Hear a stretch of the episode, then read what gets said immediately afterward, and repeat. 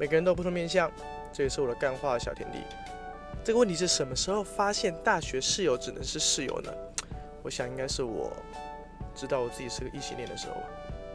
嘿，不是啦，哎，对，想我我回想起来，我大学室友，因为我在加拿大念书，大学室友真的是个女生哎，我们是两房一厅，然后两卫两两个卫浴，真的是呃我一间房间，然后我一个女生室友一个房间，她真的很正，也也很漂亮，那她就真的只是室友，可是为什么呢？因为我回来的时候。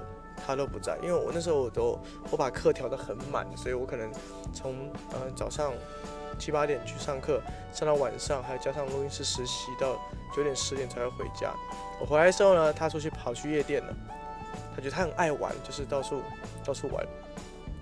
然后这是在什么时候发现他真的只是室友呢？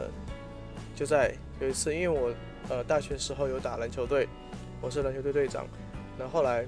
呃，有一次在比赛完之后，呃，我回到家里，我发现，呃，我的室友带回来她的男朋友，她的男朋友是我的篮球队队员。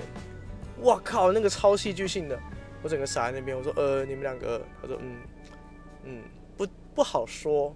然后他们就进房间了。我靠，那时候我真的发现，嗯，我的室友真的只能是我的室友。